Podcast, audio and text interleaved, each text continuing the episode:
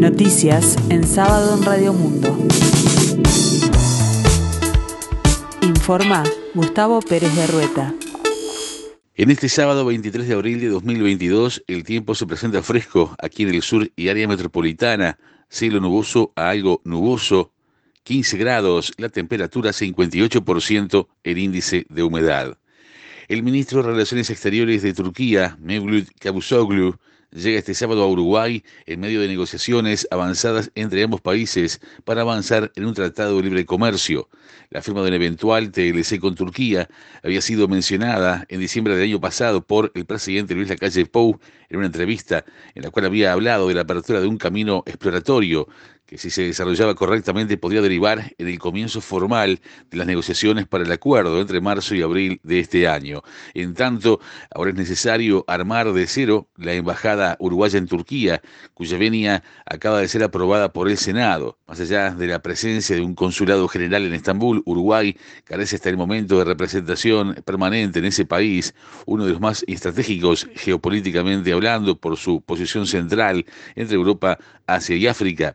La prioridad de esa nueva sede será trabajar para mejorar las oportunidades de acceso de productos y servicios al mercado turco. El año pasado Uruguay exportó en esa dirección por 200 millones de dólares, incluyendo zonas francas, siendo el decimoprimer destino más importante. Desde Turquía, en tanto, llegaron importaciones por 74 millones de dólares.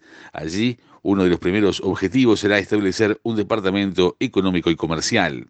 Desde el pit se entiende que el aumento a los funcionarios públicos, jubilaciones y pensiones es un adelanto a cuenta de futuros incrementos. La central sindical se reunió recientemente con el ministro de Trabajo y Seguridad Social, Pablo Mieres, a quien le planteó que se realice un tratamiento especial con el salario mínimo nacional y que se pueda ajustar a julio y no al mes de enero como está establecido.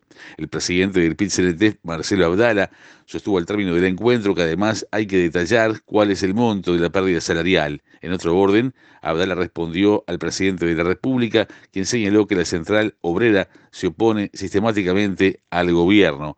El titular del pit indicó que en la central sindical se defienden los intereses de la clase trabajadora y recordó que lo que reciben los jubilados va atado a los salarios.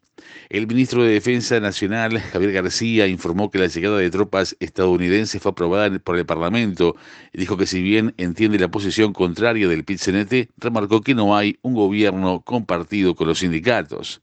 El secretario de Estado le respondió así a la Central Obrera, que rechazó la presencia de tropas de Estados Unidos en Uruguay para entrenar al Ejército Nacional. García recordó que el sindicato no gobierna y que la llegada de los norteamericanos fue aprobada por el Parlamento. Según explicó el ministro, la llegada de tropas es para la realización de ejercicios que son muy tradicionales, que se hacen hace muchos años en Uruguay. En ese caso, entre un grupo de militares de Estados Unidos con nuestra infantería, nuestro batallón 14 de Infantería, que tiene ese tipo de habilidades y especialidad. Este fin de semana prosigue la décima fecha del torneo apertura del fútbol uruguayo.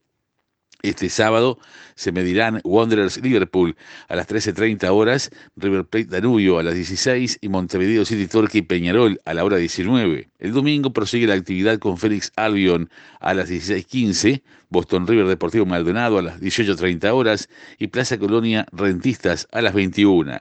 La actividad finaliza este lunes con el partido Defensor Sporting Cerrito a las 20 horas. Este viernes la etapa se inició con Nacional 2 Cerro Largo 0.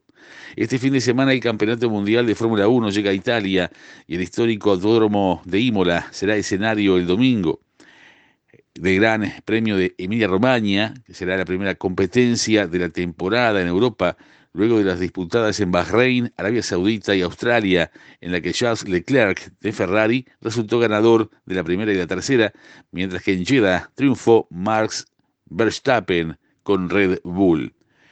Los primeros ministros socialistas de Alemania, España y Portugal llamaron a los franceses a votar por la reelección de Emmanuel Macron como el candidato demócrata en el balotaje de este domingo, en el que el conservador liberal se enfrentará a la candidata de ultraderecha Marie Le Pen.